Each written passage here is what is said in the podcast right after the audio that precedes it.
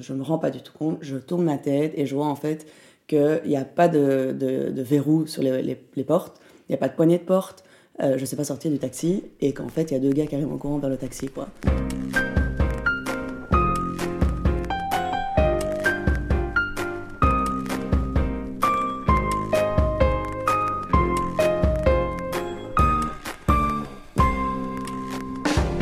Sage Écoute est le podcast des expériences de vie qui vous plonge dans l'intimité de récits 100% vrais et authentiques.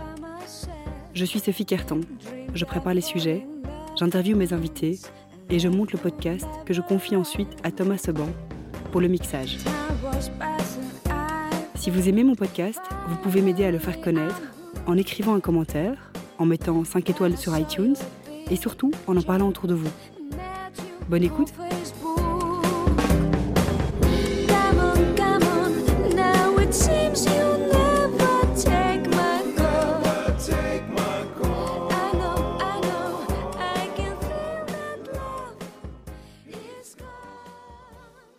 Mon arrière-grand-mère a divorcé. Et ma grand-mère m'a toujours dit, c'était une des premières femmes à divorcer. Euh, après un an, elle a fait annuler son mariage, etc. Et en fait, ça m'a jamais percuté. Je me suis dit, ah, ok, waouh. Ok, elle a divorcé, mais c'est comme ça partout, quoi. C'est une norme maintenant dans notre société. Et puis, euh, et puis ma grand-mère aussi a divorcé de mon grand-père. Et, euh, et puis après ça, bon, elle s'est remariée, et mes, ma, mère et sa sœur ont fait la même chose, elles sont aussi divorcées. Et euh, jusqu'au jour où vraiment mon père a fait un peu un travail sur lui-même, et on se disait, mais en fait, euh, en parlant avec lui, et, et surtout à force d'entendre les réflexions de mes sœurs et moi, toujours très dur avec, avec les autres, et sur, bon, notamment avec nos copains, si je peux dire. Il disait, mais vous n'avez pas commencé à reproduire le même schéma qui se produit depuis des générations dans votre famille, euh, c'est pas possible, euh, c'est vraiment le matriarcat chez vous, euh, il faut apprendre à, ce qui est, on va dire, une égalité. Et, bon, c'est vrai, on a toujours dit, c'est les hommes qui, qui gèrent un peu la société, mais nous, dans notre famille, c'est tout le temps les femmes pour gérer, quoi. c'est tellement rare d'entendre ça. Ouais, ouais, donc c'est vrai que allez, on a toujours été un peu euh, euh, confronté au fait de ne pas se laisser faire, qu'il faut pouvoir s'imposer, qu'il faut pouvoir être juste et se faire entendre. Et, euh, donc voilà, donc j'avoue, moi aujourd'hui, j'essaie de, de, ce conseil de mon père, d'être beaucoup plus à l'écoute, en tout cas de mon, de mon compagnon, mais aussi autour de nous. Quoi. Il, faut, il faut aussi apprendre à écouter. Et je pense que c'est dans notre société, les gens aiment bien s'entendre parler, ils aiment bien beaucoup parler, donner leur avis, mais on prend plus assez de temps du tout pour écouter. On dit souvent les gens pensent qu'ils ils, pensent bien faire pour la société ou ils pensent bien faire dans une boîte en lançant un projet, mais en fait on n'a jamais écouté le consommateur. Mm. On n'a jamais écouté la personne qui va utiliser, qui, qui, pour qui euh, l'action est dirigée. Quoi. Mm. Et, euh, donc oui, tout ça, ce sont toutes des choses qui... Euh, toutes des, des, on va dire, des réflexions et des expériences et des, des, des choses de la vie qui font là où je suis aujourd'hui. quoi. C'est l'histoire du matriarcat, l'histoire de respecter les autres, d'écouter les autres, etc. Ben, c'est là où j'en suis arrivée aujourd'hui dans, dans, mon boulot, à devoir tout faire pour que les gens puissent se faire respecter et tout faire pour que les gens puissent se faire écouter. Donc Pauline, tu travailles avec des personnes âgées? Oui. D'habitude, ma première question, c'est est-ce que tu peux te présenter? Oui. Mais en fait, j'ai pas posé de première question. tu t'es lancée comme ça euh, dans une tirade sur le matriarcat que j'ai trouvé fantastique. Mais euh, est-ce que tu pourrais quand même te présenter? Oui. Donc, je m'appelle Pauline Dubois. J'ai 32 ans. Et euh, j'ai deux filles, Maxime et Sacha. Euh... tu t'as donné des prénoms mixtes? Exactement. Amusant. Des, des prénoms mixtes.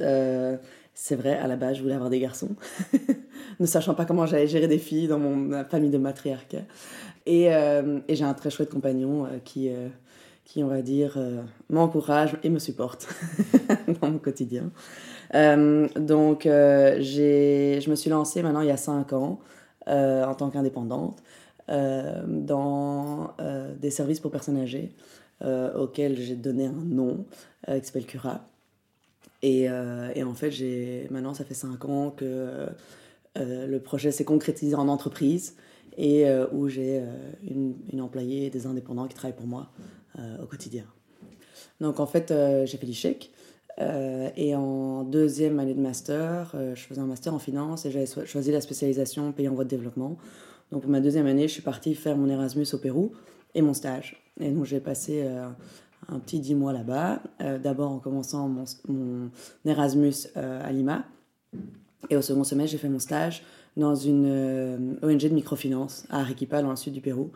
Et, voilà, je veux dire, des mois fantastiques à découvrir la culture péruvienne, euh, à, voir comment mettre en pratique ce qu'on avait appris, parce que je trouve que c'est très important aussi euh, à travers les études qu'on fait. Et en fait, mon projet consistait à aider à développer un nouveau style de produit de microfinance, qui était entre autres le micro-leasing.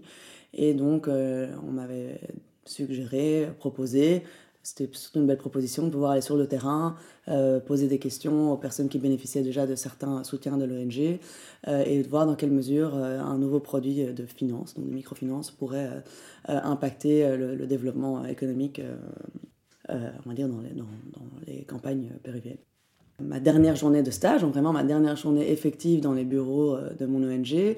Euh, donc j'étais prête à partir. Euh, j'avais le matin fait mon sac à dos, j'avais euh, mon appareil photo pour prendre les photos de, ce, qui se faisait déjà au niveau de l'agriculture surtout locale et de voir comment les, personnes vivaient. Et bah, j'avais mon téléphone belge que j'avais tout, le temps sur moi, mon téléphone péruvien, j'avais retiré de l'argent parce qu'on conseille toujours de retirer de l'argent parce qu'on ne sait pas retirer de l'argent partout.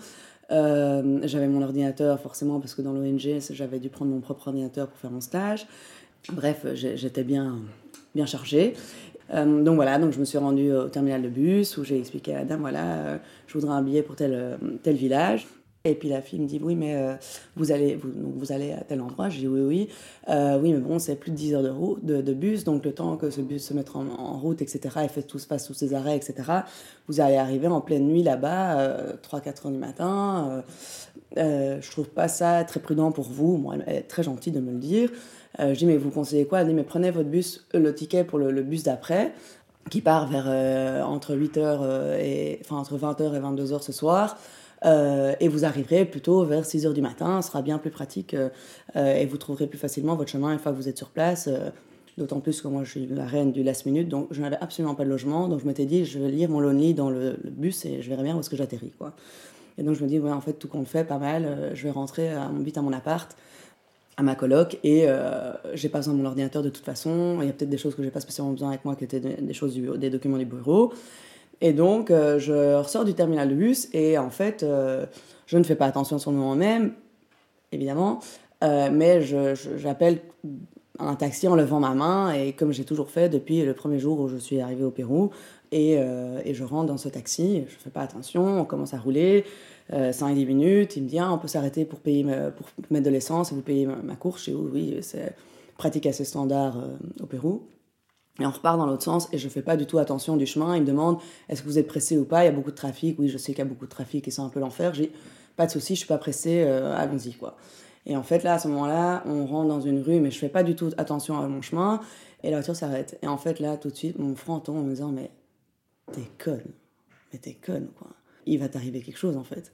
Et je, je, me rends pas du tout compte, je tourne ma tête et je vois en fait qu'il n'y a pas de, de, verrou sur les, les, portes, il n'y a pas de poignée de porte, euh, je sais pas sortir du taxi et qu'en fait il y a deux gars qui arrivent en courant vers le taxi quoi.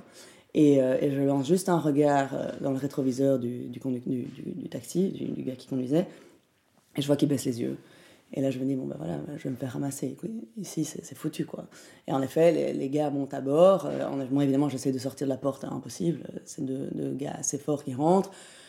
Je me prends un premier coup dans la tête d'un côté, puis je me prends un deuxième coup dans la tête de l'autre côté. Et là, c'est maintenant, tu te tais. Évidemment, tu te mets à crier, mais tu te... Je ne sais même pas dire à quel point j'ai crié ou pas. Dans la seconde, on te dit, tu te tais, mais tu te tais, quoi. Hein. Et là, euh, là ils me disent, bah, ils disent qu'ils sont en train de hurler tous les trois, on avance, on avance, on roule, ok, on commence à rouler. Et moi, c'est tout le temps, ferme tes yeux, ferme tes yeux, reste droite, euh, ne fais pas un faux mouvement, on va te tuer, on va te tuer, etc. Je me dis, bon, ok, ben voilà, moi c'est fini, quoi. C'est, euh, Qu'est-ce que tu ressens à ce moment-là? Euh, Je ressens rien du tout, je m'en veux. Je m'en veux de me dire, il va m'arriver quelque chose et tout ça, mes parents vont devoir le gérer, quoi.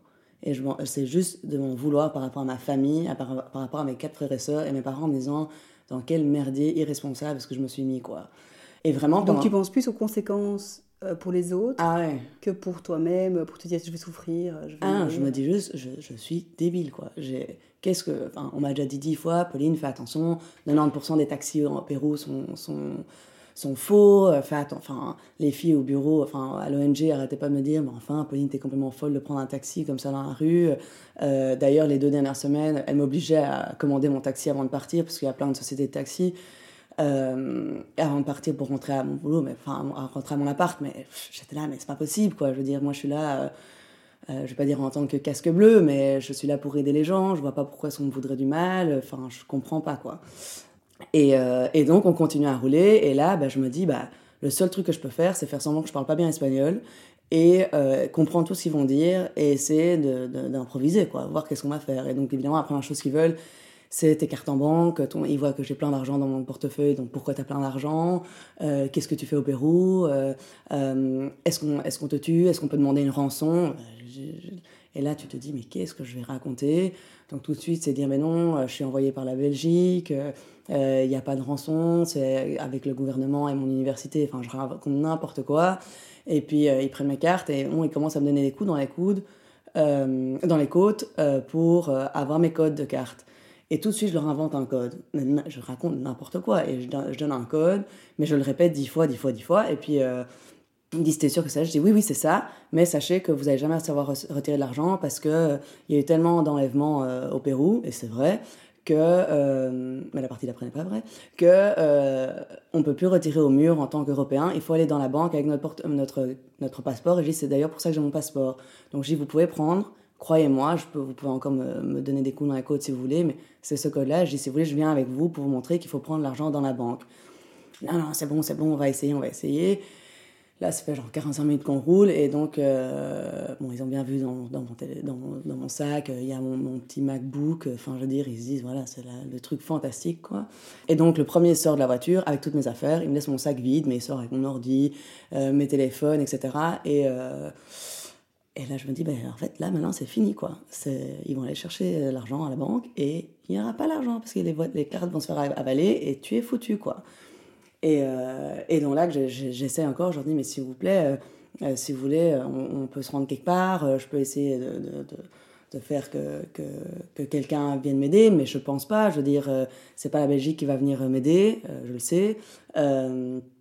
Mon onif sait rien faire et je veux dire c'est pas mes parents euh, donc je, je, je, leur dis tout ça et j'invente en disant voilà et on va se rendre compte aussi à un moment donné que je suis pas là quoi que je suis pas rentrée à mon appart et, euh, et là ben, il y en a un qui reçoit un coup de téléphone et euh, je sais pas combien ce qu'ils disent et puis ils disent voilà on va la jeter dans le bidonville donc tu as réussi en quoi Une heure, deux heures de temps? Le tout a duré deux heures. Entre le moment où je suis rentrée dans le taxi et que je suis, on m'a jeté du taxi, quoi. as réussi à les convaincre que tu n'avais pas de valeur, en fait? Ouais.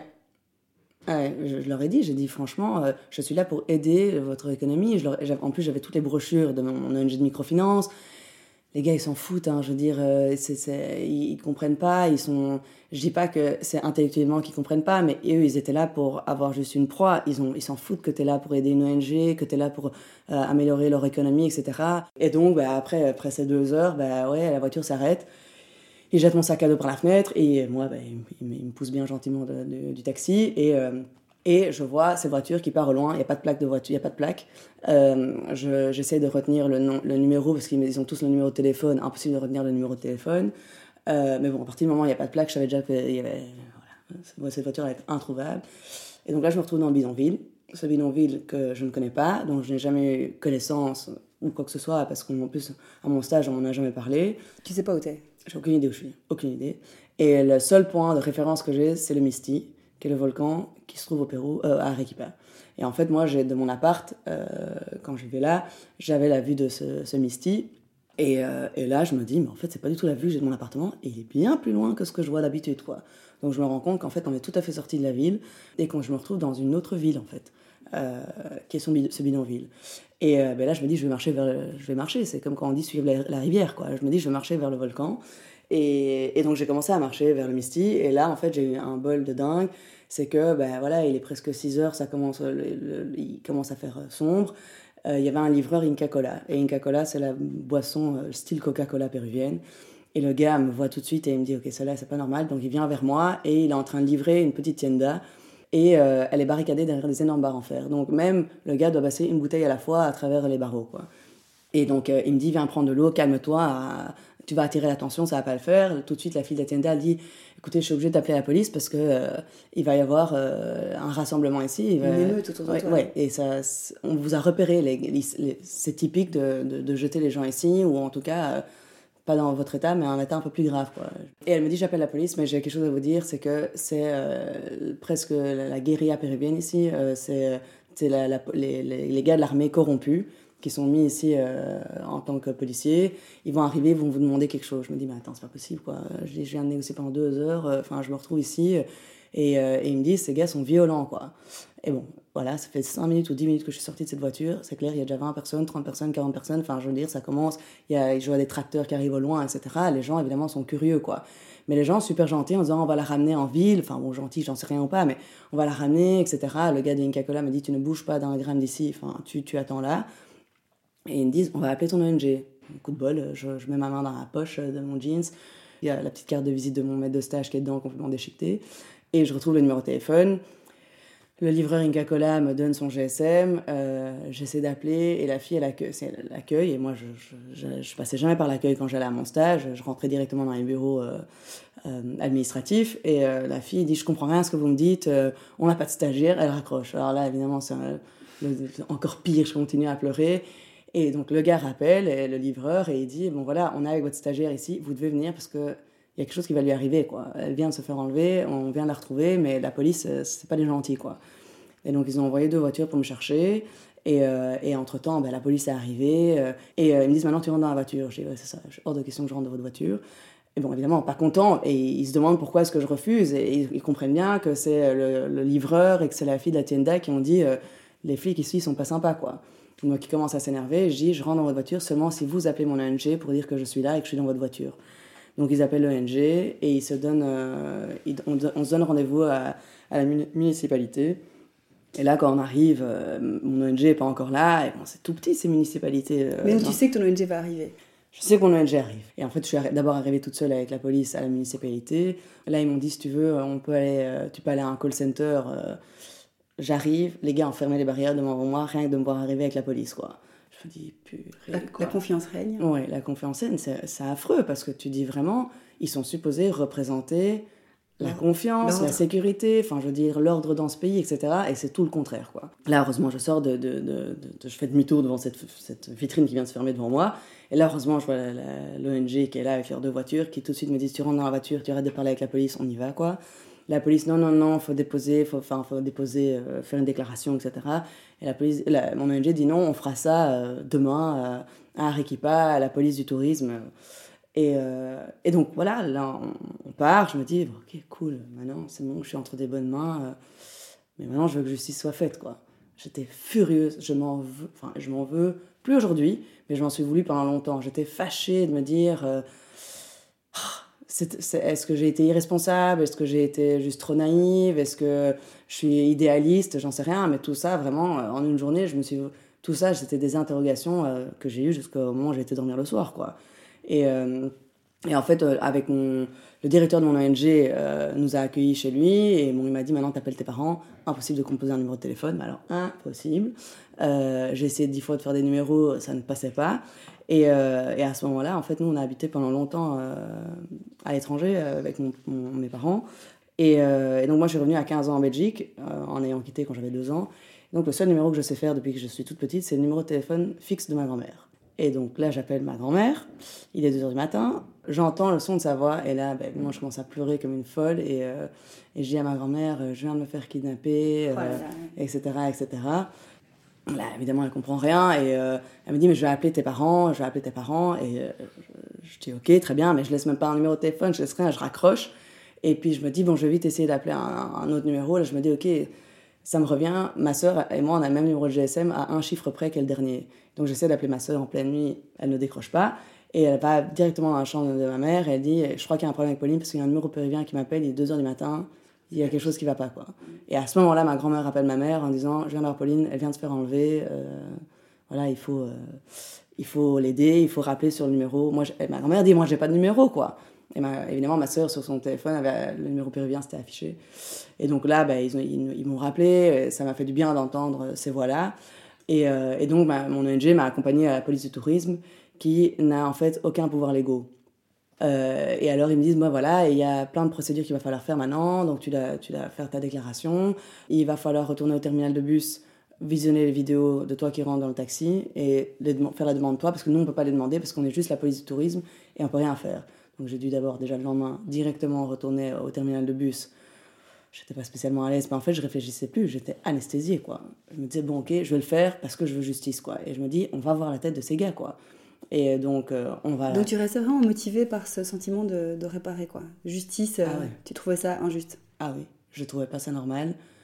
Je vois pas pourquoi est-ce qu'ils avaient besoin de, pas de s'attaquer à moi, mais de faire ça gratuitement et qu'ils soient pas punis et qu'ils comprennent pas pourquoi c'était pas bien. Je trouve que si on, on, punit ou si on doit. Il faut expliquer. Euh, il faut qu'il y ait un raisonnement, il faut que la personne comprenne euh, pourquoi c'est pas bien, mais que voilà, il y a quand même un point qui soit fait là-dessus.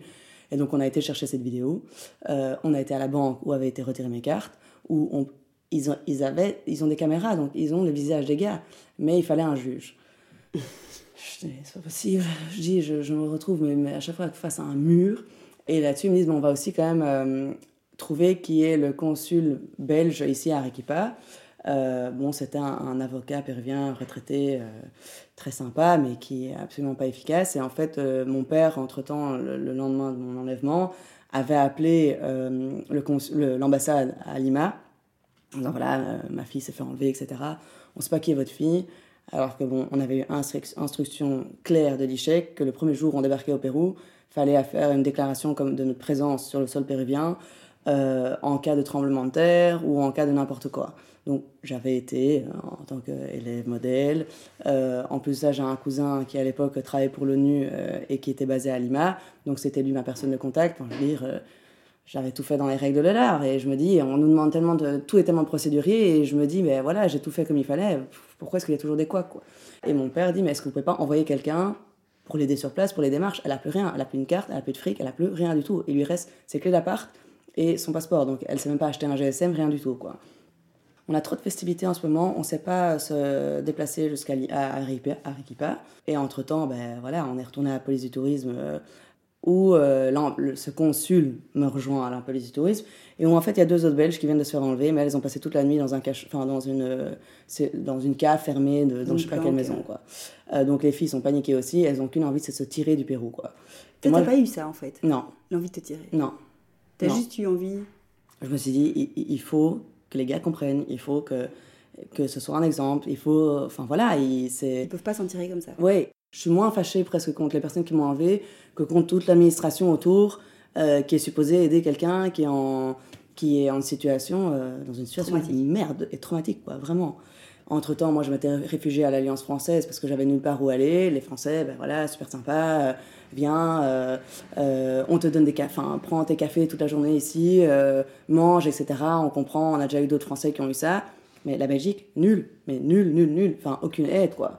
Et en fait, de là, ben, voilà, j'ai été remise en contact avec mon cousin, euh, euh, on a transféré de l'argent sur le compte de mon ONG, mon ONG m'a donné de l'argent, donc euh, voilà, mais je suis encore restée sur place, c'était la fin, c'était la fête la fête annuelle en plus de mon ONG, donc je suis encore restée pour toutes les festivités. j'ai essayé de retrouver certaines infos, mais ce qui était un peu le bad dans toute l'histoire, c'est qu'il y avait toute ma recherche de mémoire dans mon ordinateur. Et là, j'étais fâchée parce que, bon, comment est-ce que je vais recommencer tout ça, qu'est-ce que je vais faire, etc. Euh, mais je me suis dit ça, je vais, y penser après. J'avais déjà tout de suite euh, contacté l'ICHEC et qui m'avait dit écoute Pauline, ne tracasse pas, dès que tu rentres au mois de mai, euh, on va voir ce qu'on peut faire. Mais t'inquiète pas par, par, rapport à ça pour l'instant. De toute façon, tous tes examens sont derrière toi, il n'y a que ton mémoire, donc on va trouver une solution. Ok, très bien. Et, euh, et, donc voilà, et en fait, je suis partie de Arequipa, euh, je suis encore restée pendant 10 jours à Arequipa, puis je suis partie, euh, je suis rentrée sur Lima où j'ai encore passé deux semaines. Et t'étais cool ou bien t'étais un peu plus alerte par rapport à tes déplacements, aux gens que tu rencontrais Je croyais que j'étais très cool. Je me suis dit, voilà, ça va, tu t'en es sorti, t'as as, quand même réussi à improviser tu as trouvé quelque chose en toi euh, qui t'a permis de, de, de, de t'en sortir. Euh, mais j'étais pas. Euh, j'étais pas fâchée par rapport à ce kidnapping, j'étais vraiment fâchée par rapport à toute la suite où il me dit mais ils servent à quoi tous ces gens? Ils servent à quoi les flics? Ils servent à quoi l'ambassade? Ils servent à quoi euh, enfin je veux dire les avocats ou les consuls etc. Et tout ça ça sert à rien quoi. Et puis après je suis rentrée à Bruxelles au mois de mai. Pauline avait réussi ses examens de master, elle se dit c'est bon à l'aise. Euh, il me reste que mon mémoire, je vais prendre l'été pour un peu euh, faire cool, et puis en septembre, je me remettrai à fond. Et en fait, entre-temps, l'ICHEC m'a dit, Pauline, tu as deux ans pour remettre ton mémoire. donc mais après euh, un été, je pense, complètement anesthésie, euh, où euh, voilà, j'ai fait la fête, c'était la fin de l'UNIF, je m'en étais sortie au Pérou, etc. Bah, je me suis retrouvée en me disant, bah, en fait, je vais commencer en septembre à devoir me replonger dans ce mémoire. J'ai pas envie de me replonger du tout dedans pour l'instant parce que je me rends compte que ça va me faire revivre plein de choses. Et donc j'ai postulé dans une boîte d'audit, comme la plupart des, jeunes font quand ils sortent euh, d'une école de commerce euh, et qu'on se, on se dit, bon, allez, qu'est-ce qu'on va faire? Euh, Ça va être une bonne, un bon poste unif. Mais en vrai, voilà, ça c'était plus mon approche en postulant, mais j'ai été engagée tout de suite. C'est le seul et unique CV que j'ai envoyé dans ma vie. Sans mémoire donc Sans mémoire, où j'ai été tout à fait honnête avec les gens qui m'interviewaient, vu que tu commences avec le HR, puis avec les managers, et puis tu rencontres au final le partenaire où j'ai dit voilà, l'échec me donne deux ans, et puis ils m'ont dit ben voilà, pas de stress, en plus tu n'as pas d'examen, donc tu dois même pas te tirer pendant les, heures de boulot pour aller faire tes, suivre tes cours, donc nickel. Bah là, ça a été deux ans où en fait euh, j'ai adoré ce que je faisais. Je trouvais ça euh, un super bon apprentissage. Et de nouveau, bah, voilà, l'audit, bah, c'était, pour moi, c'était aussi euh, bah, que les choses soient justes, quoi. Les comptes soient justes, qu'il y ait une transparence par rapport aux gens qui veulent voir les comptes des entreprises, vérifier que, bah, voilà, qu'il n'y ait pas de fraude interne, etc. Donc, ça a été, je crois, aussi une excuse pour moi de bien me donner dans mon boulot pour complètement mettre de côté ce mémoire. Complètement ignorer l'échec, qui m'envoyait des courriers, etc. Les professeurs qui me disaient t'es où? Alors je faisais semblant que je voyais pas mes mails. Euh, et en fait, dans un déni total où je me disais, moi, je, pense au final que je, vais me faire rattraper par quelque chose, mais je sais pas par quoi, ni quand. Et, euh, donc c'est clair qu'en fait, euh, ben, ne, pas se faire, ne pas se faire soigner, entre guillemets, ne pas prendre le temps de se dire, en fait, mais ce qui t'est arrivé, c'était quand même trash, quoi. T'aurais pu te, te, faire beaucoup plus mal, t'aurais pu ne plus être là. Et pourquoi est-ce que, voilà, pourquoi est-ce que tu ne te considères pas que c'est quand même quelque chose qui t'a heurté et que tu as le droit d'en souffrir? Et je crois, bah, le fait d'être loin de tout le monde, quand, tu vois, ça t'était pas arrivé à Bruxelles, ça t'était pas arrivé euh, en voyage avec des copains, non, non, tu étais tout seul, seul au monde, et bah, c'est clair que c'est difficile d'aller faire comprendre à tes amis qu'en fait, ou à ta famille qu'en fait, bah, t'aurais voulu peut-être plus attention, t'aurais voulu qu'on pose plus de questions. Ben, les gens, ils ont peur aussi, hein, parce qu'ils n'ont pas envie de ressasser ce qui t'est arrivé. Et donc, ça a commencé vraiment deux ans où je me suis mis dans une bulle de ben, je bosse, euh, voilà, j'ai mérité de travailler, j'ai mérité de faire la fête, j'ai mérité de gagner mon argent. Et on verra bien, ben, Pauline le last minute comme d'hab, on verra bien euh, qu'est-ce qu'il en adviendra de ce mémoire. Et en fait, euh, quand je commence cette deuxième année, je me dis en fait, mais je, suis incapable de retraiter ce sujet, quoi. C'est plus possible, quoi. Et qu'est-ce qui s'est fait entre-temps? C'est que bah, quand j'allais travailler, euh, et déjà à la base quand j'allais à, l'ICHEC, mes grands-parents habitaient tout près, j'allais régulièrement leur dire bonjour. Euh, mais de nouveau, euh, je pense que c'est avec l'âge, etc. Sans vraiment réflexion de est-ce qu'ils vont réellement bien? Oui, ça me faisait du bien d'aller les voir quand j'étais à l'ICHEC ou quand je travaillais, est-ce qu'ils vont vraiment bien? Est-ce qu'il n'est pas temps aussi de, de, sortir de cette bulle où on a peur de poser des questions aux gens? Euh, mais peut-être ces gens, ils demandent ces questions. Ils demandent qu'une chose, qu'on leur tende une main, qu'on leur demande est-ce que ça va, est-ce que vous avez besoin d'aide. Et, euh, et, là, en fait, j'ai commencé à dire à mes grands-parents, mais il y a beaucoup de courriers ici, quoi. Et, euh, et pourquoi est-ce qu'il y a des huissiers? Pourquoi est-ce qu'il y a des recommandés? Pourquoi est-ce qu'il y a des mises en demeure? Enfin, je veux dire, j'ai l'impression que vous avez quand même bien géré votre vie jusqu'à présent, quoi. Et en fait, là, petit à petit, bah, mon, grand-mère, ma grand-mère m'a dit, moi, je, je comprends rien à l'administratif, donc il faut rien me demander. Et mon grand-père m'a dit, bah, je vois plus bien en fait, mon grand-père, euh, il avait macula, cataracte, enfin, je veux dire, il avait les deux pires trucs que tu peux avoir euh, aux yeux, euh, et il devenait complètement sourd, mais il avait 90 ans. Enfin, je veux dire, il et il travaillait encore, il avait encore ça en SPRL, donc moi, tout à fait admirative, mais je me dis, mais il y a, il y a des choses, il y a des choses où parfois, ben, il faut quand même admettre que tu sais pas le faire tout seul, tu sais pas être, voilà, tu sais pas. tu as besoin de support, quoi. Tu as besoin de support, et et en proposant mon aide, mon grand-père, bah, pendant la deuxième année, donc chez PWC, donc cette deuxième année que je recommençais euh, pour ce mémoire, je me dis en fait je vais changer de sujet et je vais euh, m'orienter vers les, services à domicile pour les seniors. tout de suite, j'ai vu, il y avait tout ce qu'il fallait au niveau médical, paramédical, etc. Euh, mais qu'au niveau administratif, bah, quelqu'un qui est malvoyant, quelqu'un qui n'est qui, qui est pas connecté, qui n'a pas d'adresse email et tout ça, on fait comment? Et, et, donc là, en fait, mon grand-père était vraiment le premier bon exercice. Et puis bon, après, ça a suivi. Il m'a dit voilà, j'ai un copain qui voudrait peut-être de l'aide. Et puis quand j'étais les voir avec leur banquier, le banquier m'a dit ah, mais on a un couple qui aurait besoin de votre aide. Et puis après, j'ai rencontré ce couple. Et puis l'infirmière de ce couple m'a dit ah, mais moi j'ai d'autres patients qui auraient besoin de votre aide. Donc mon activité a, été tout à fait déclenchée par cette, ce questionnement que j'ai chez mes grands-parents.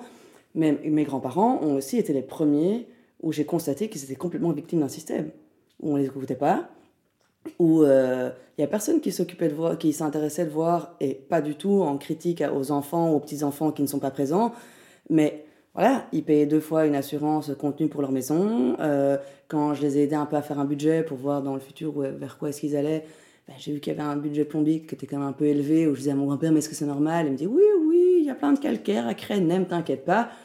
Et je suis tombée sur une facture d'un adoucisseur d'eau que le plombier avait vendu à mon grand-père, cher et vilain évidemment. Euh, et donc j'ai dit à mon grand-père, mais si t'as un adoucisseur d'eau en plus, pourquoi est-ce que tu payes, euh, pourquoi est-ce que tu payes ton plombier autant Je suis descendue dans la cave, cet adoucisseur était dans, son, dans sa boîte, le sel était dans le plastique à côté et n'avait jamais été branché. Et là, je me suis dit, mais c'est pas possible, quoi, je vais péter une case ici. Et donc voilà, au terme de, de, ces deux ans euh, chez PWC, bah, c'est clair que euh, les partenaires et managers sont venus me trouver en disant, mais Pauline, maintenant, tu as été junior 1, tu as été junior 2, tu vas passer senior 1, mais bon, le problème, c'est que euh, on veut te faire passer, mais il y a des managers qui sont pas d'accord que tu passes sans avoir ton master. Donc, qu'est-ce que tu souhaites faire? J'ai dit, ben voilà, en tout cas, pour l'instant, je suis plus pas à même de présenter mon mémoire je m'en rends bien compte. Et, euh, et en fait, euh, j'ai de plus de sens dans ce que je fais. Et en allant voir régulièrement mes grands-parents, et maintenant en ayant eu un premier contact avec leur banquier, etc., je me rends compte qu'en fait, euh, j'ai peut-être plus d'utilité ailleurs, en tout cas d'utilité publique. Quoi. Et donc, ben voilà, ça s'est super bien terminé avec eux. Ils ont été hyper encourageants. Je, je, suis restée en hyper bon terme. Et donc, en, en octobre 2013, j'ai fait le pas de passer en indépendante. Euh, tout en n'ayant toujours pas ton mémoire. Tout en n'ayant toujours pas mon mémoire. Mon père était un peu fâché, ma mère était furax. Donc voilà, donc au final, je n'ai jamais passé mon mémoire. Après 5 ans, ben, c'est clair que j'ai pas besoin, j'en ai pas besoin dans mon boulot. Mais clairement, euh, ce que j'ai appris à l'ICHEC, ce que j'ai appris en travaillant chez PwC, toutes mes expériences ont fait là où je suis aujourd'hui et j'ai aucun regret sur mon parcours. J'avais pas ce discours il y a quelques années non plus au moment où je me suis lancée parce que je m'étais pas encore fait aider et j'ai clairement dû consulter, euh, euh, ici entre autres c'était un, kiné ostéo, euh, parce que j'avais tout le temps des douleurs et que je comprenais pas, j'avais même un qui transpirait énormément, mes pieds qui transpiraient énormément, j'avais toujours mal dans le bas du dos. Et en fait après quelques séances il m'a dit mais tu, tu fuis aussi les situations, tu, tu ne veux pas... tu ne veux pas te poser et comprendre la situation dans laquelle tu as été et comprendre les sentiments, tes émotions. Il faut que tu aies une réflexion par rapport à ça. Et il dit c'est pour toute chose, hein, tes parents qui ont divorcé, ce kidnapping. Moi j'ai déjà été confrontée à des voleurs dans ma chambre qui, qui sont rentrés dans ma chambre, qui étaient à côté de mon lit, euh, et, etc. Pour ça, c'est des éléments, il y a peut-être d'autres éléments dans la vie, mais aujourd'hui je me rends pas compte, qui ont été des, éléments qui m'ont choqué ou marqué. Il faut s'arrêter à un moment donné, il faut s'arrêter, respirer, il faut... et je pense qu'on on le dit pas assez aux gens, ou les gens le font pas, on, on octroie pas assez de temps aux gens pour le faire. Et si je veux pouvoir continuer dans ma boîte et aider les autres, il faut les premiers qu'on doit aider et le premier qu'on doit soigner, c'est soi-même et son corps. Mm. Et j'ai mis du temps à le comprendre, euh, mais je l'ai fait. Et c'est vrai qu'aujourd'hui, bah, je, je, je, suis contente des expériences de vie que j'ai eues. Euh, bah, entre autres, c'est clair que ce kidnapping a quand même été un, bon trauma. Mais ça me permet de me battre aujourd'hui pour mes clients. Euh, oui, j'ai une société qui est une SPRL, ça a connotation commerciale, mais il y a un but social et solidaire derrière parce qu'à travers tous les seniors que j'ai aidés ces cinq dernières années, ils ont tous été confrontés, d'une manière ou d'une autre, à avoir été volés, arnaqués, usurpés leur identité, forgés leur signature, harcelés par quelqu'un de leur entourage. Ils ont tous eu quelque chose. Euh, maintenant, ma société, donc c'est une société d'aide administrative aux personnes âgées à domicile. Euh, on veut évidemment que les personnes puissent euh, être dans leur milieu de vie, dans leur domicile, et ne doivent pas sortir pour aller chercher de l'aide pour leur administratif ou quoi que ce soit, on vient à eux, mais qu'ils puissent aussi se livrer. Et qu'en fait, l'approche qu'on a, je ne vais pas dire qu'on fait un espèce, une approche micro, comme si on faisait un micro-audit de nos clients, mais c'est vrai que c'est au final, c'est qu'est-ce qui rentre, qu'est-ce qui sort, est-ce qu'il y a des choses qui sont pas justes, est-ce qu'il y a des choses que vous avez payées en trop, est-ce qu'il y a des choses que vous pouvez récupérer, mais mon expérience de, de m'être fait kidnapper gentiment, euh, c'est aussi une des raisons pourquoi je fais ma boîte et que, que maintenant je me bats parce que je me dis, moi j'étais de l'autre côté de la planète, bah, les autorités belges qui sont de l'autre côté de la planète, elles ont rien foutu pour moi, mais je me rends compte qu'en fait, en Belgique aussi, s'en foutent, s'en foutent. Il n'y a pas une autorité qui, euh, qui régit le droit des seniors ici, hein. Il n'y a rien. Moi, je voudrais revenir, Pauline, sur, euh, sur la manière dont tu as pris soin de ce traumatisme. Mhm. comment, comment ça s'est passé? Après beaucoup, pas de frayeur, mais quand j'étais dans ma voiture et que j'avais quelqu'un qui s'approchait de ma, vitre, euh, quand j'avais quelqu'un qui klaxonnait, quand euh, j'étais dans le noir, quand, quand je, devais, je me retrouvais même toute seule à marcher sur un trottoir, hein, enfin je n'importe où à Bruxelles n'importe où dans le monde, euh, j'avais toujours une espèce de poids derrière moi qui... chaque fois je me disais, mais allez, c'est pas grave, morsure ta chic avant, c'est pas grave, ça va passer avec le temps, ça va passer avec le temps ça passe pas du tout avec le et presque ça s'empire.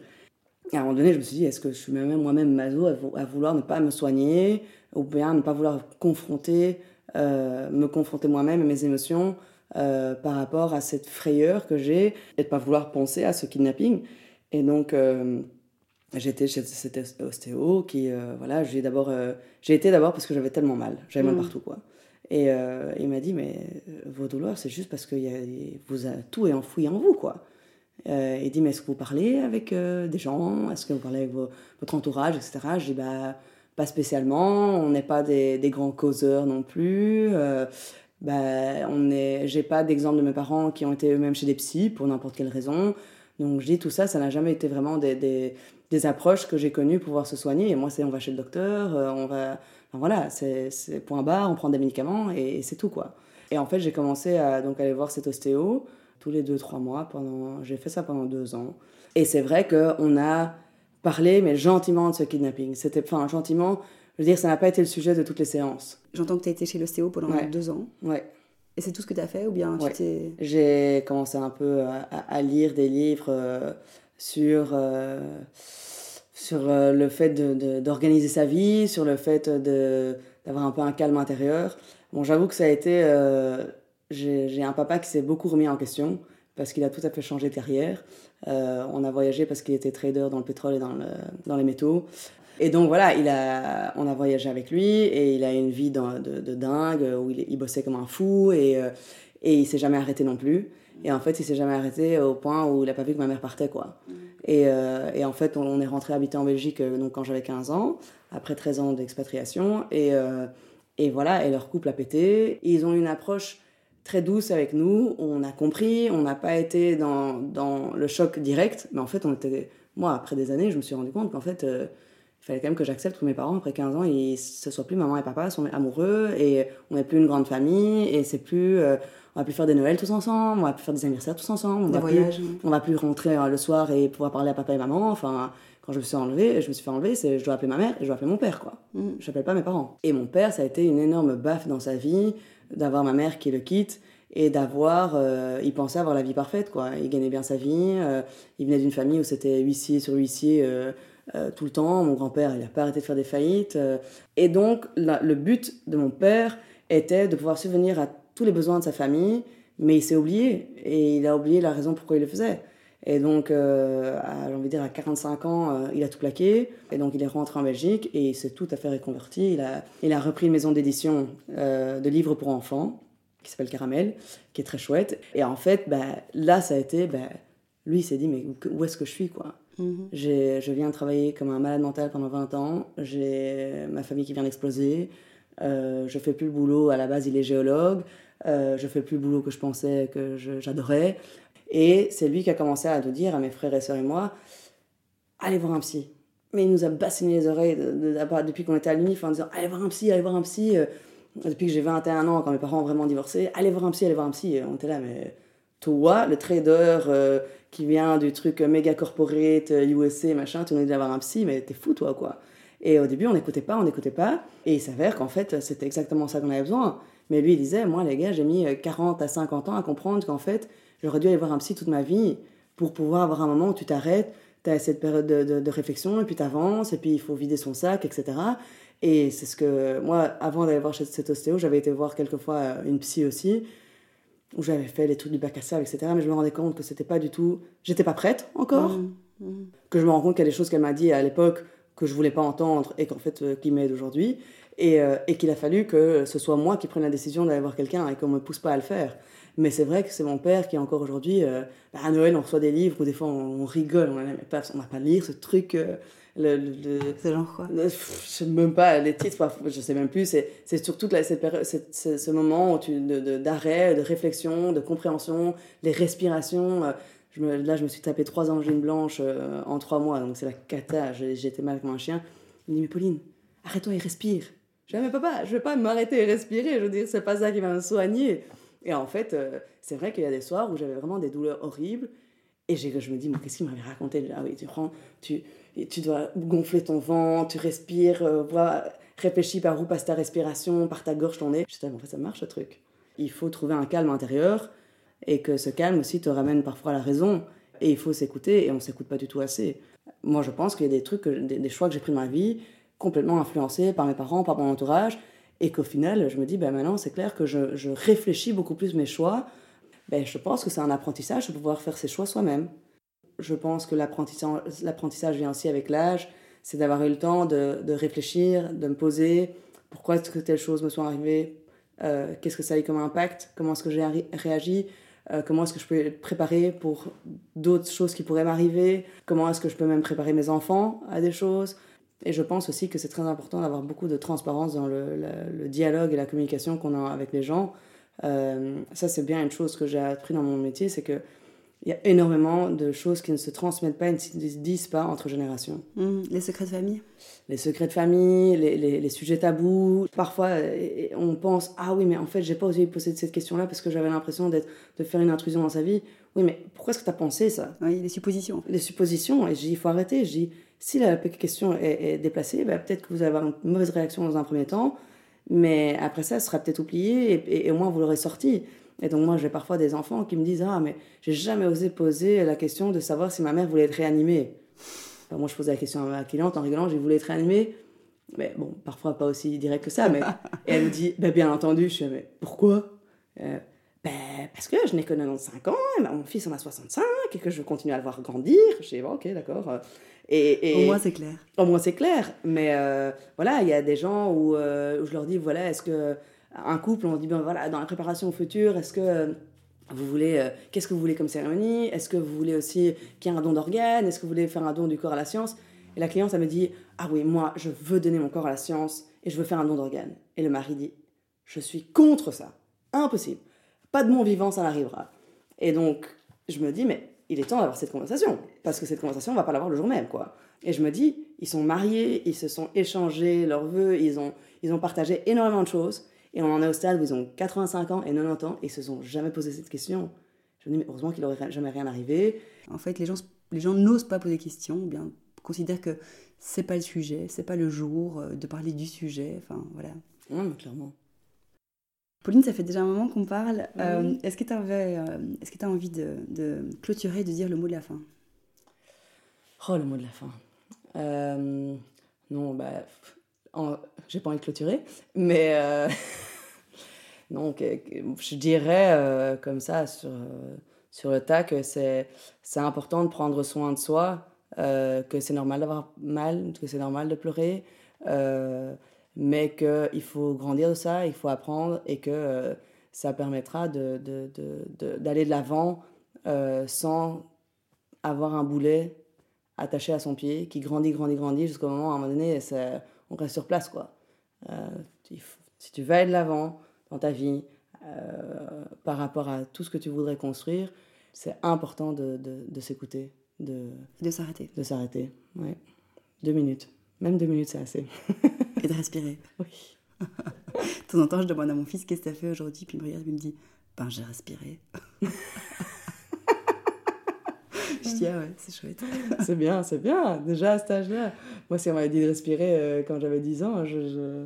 à mon avis... euh, Tu serais pas monté dans le taxi. Non, non. Merci Pauline. Merci à toi.